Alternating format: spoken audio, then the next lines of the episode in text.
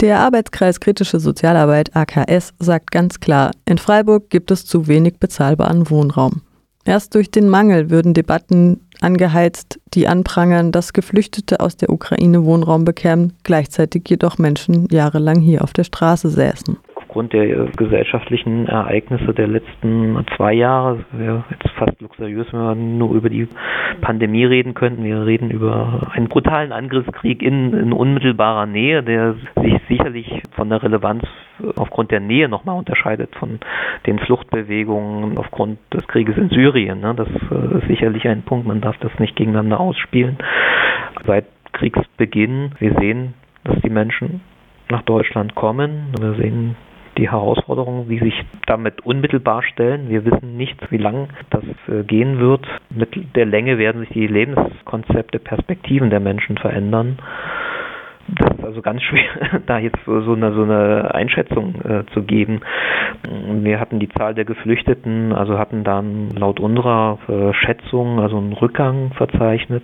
Das ist natürlich Makulatur. Die Bundesarbeitsgemeinschaft Wohnungslosenhilfe BAGW hat auf ihrer Website eine Steigerung der Jahresgesamtzahl wohnungsloser Menschen vermerkt. Von 2018 bis 2020 steht hier ein Anstieg von 8 Prozent. Die Zahl geflüchteter Wohnungsloser war gesunken. Jedoch sei dies lediglich dem Umstand zu verdanken, dass Geflüchtete inzwischen als solche weniger anerkannt werden. Ich profitiere von diesen sozialen Einrichtungen, den Anlaufstellen für Obdachlose und ja, Wohnungslose. Ja. Also Frühstück, Mittagessen, Kleidung, medizinische Versorgung, Sozialberatung und, und, und. Also ganz konkret in drei Einrichtungen. Ferdinand Weißhaus, Pflasterstube und Essenstreff.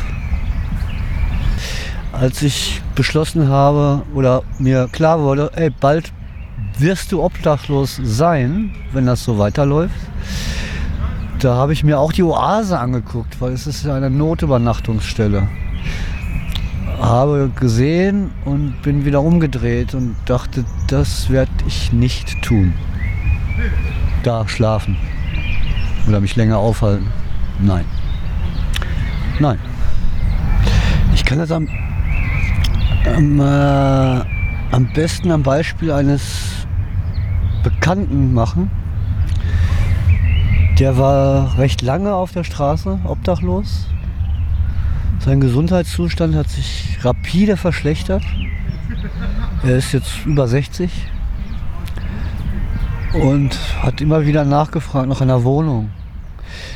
Jetzt war es aber nicht nur eine Wohnung, sondern er wollte einen Platz zum Sterben haben für sich in Form einer Wohnung. Das konnte ich ganz gut nachvollziehen. Dachte ich, das, ja, warum nicht? Also bei uns, wir sind zu acht. Äh, ihm wurde es schwer gemacht. Und die so betreffende Straßensozialarbeiterin, die habe ich darauf angesprochen. Meinte ich, was ist denn jetzt hier mit dem? Und meinte sie, ja, das läuft, läuft, läuft. Und irgendwann wird es soweit sein, dass er eine Wohnung beziehen kann. Aber erstmal nur für ein Jahr.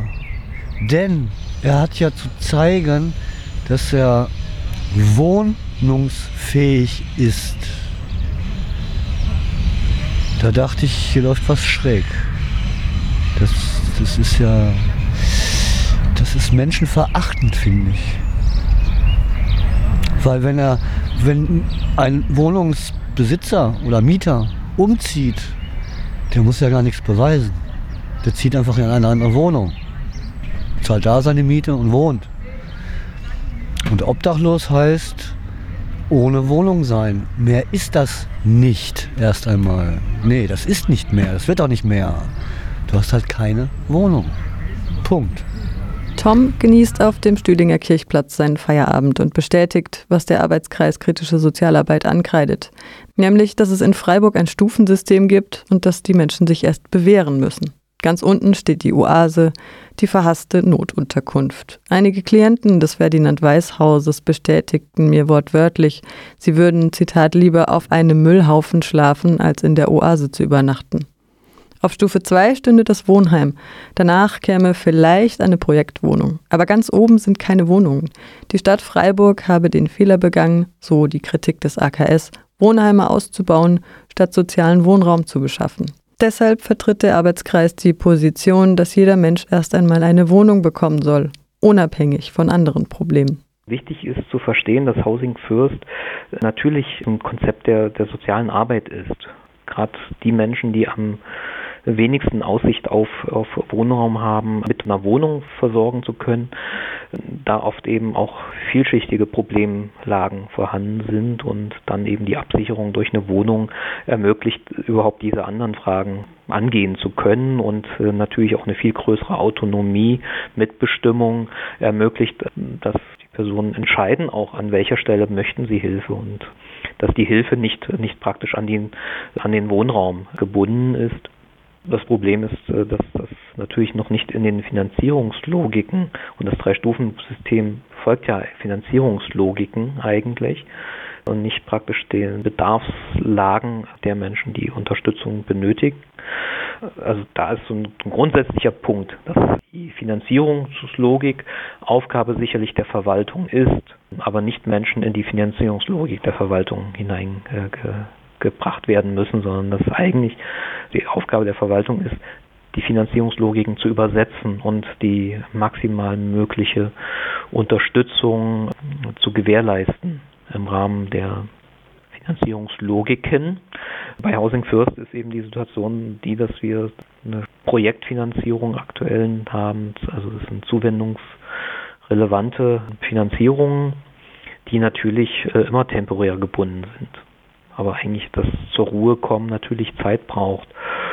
Und hier stellt sich die Aufgabe, wie kann zukünftig dieses Konzept eben nicht als Projektfinanzierung, sondern abgesichert gewährleistet werden.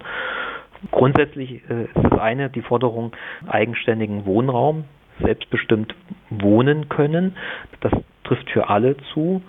Aber das Housing First Konzept ist ursprünglich aus der sozialen Arbeit auf eben besonders vulnerable Personen entwickelt worden. Und da muss man dann natürlich ein Stück weit schauen, ist das auch für Geflüchtete oder da gibt es also auch das Schlagwort eine Housing First würde auch Geflüchteten oder auch EU-Zugewanderten natürlich die Möglichkeit bieten, zur Ruhe zu kommen und sich zu sortieren und so weiter und so fort. Aber eigentlich ist es natürlich die Forderung nach eigen, eigenständigem Wohnraum, während bei Housing First neben dem Geben von Wohnraum auch natürlich ein Angebot, ein frei wählbares Angebot an äh, Beratung und Unterstützung im eigenen Wohnraum gekoppelt ist. Deshalb darf das nicht so pauschal jetzt äh, einfach nur Housing First und es hilft allen. Natürlich die Wohnung hilft, hilft allen.